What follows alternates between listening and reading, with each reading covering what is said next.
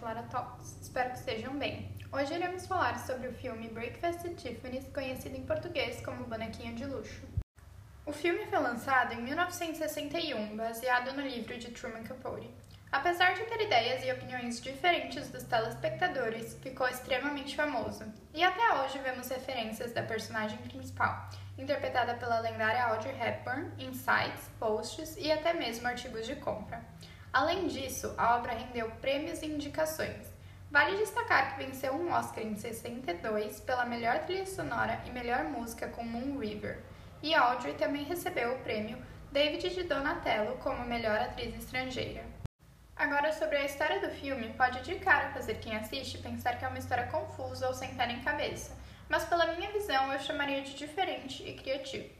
Se passa em Nova York e já começa com a icônica cena que eu poderia ver várias vezes, na qual a personagem principal, chamada Holly, aparece descendo sozinha de um táxi em uma manhã na Quinta Avenida, usando um vestido preto guivante uma tiara brilhante, colares de pérolas, óculos escuros e luvas enquanto toma seu café da manhã e olha a vitrine luxuosa de joias Tiffany Co. A longa, então, se passa em torno da jovem, com um passado complicado, sonhos e uma grande ambição.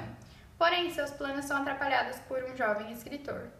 A comédia, mesmo polêmica e a brilhante atuação de Audrey fazem com que o filme seja eternizado como um clássico. E o site de críticas Rotten Tomatoes até conclui o filme contém alguns anacronismos feios, mas o diretor Blake Edwards esteve no auge do seu humor nesse clássico, e Audrey Hepburn sem dúvida brilha na tela.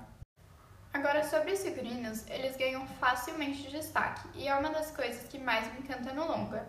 Todas as peças usadas por Holly foram confeccionadas por Hubert de e são completamente charmosas, desde o vestido elegante da primeira cena até os looks mais casuais como os de gola alta e grandes óculos pretos.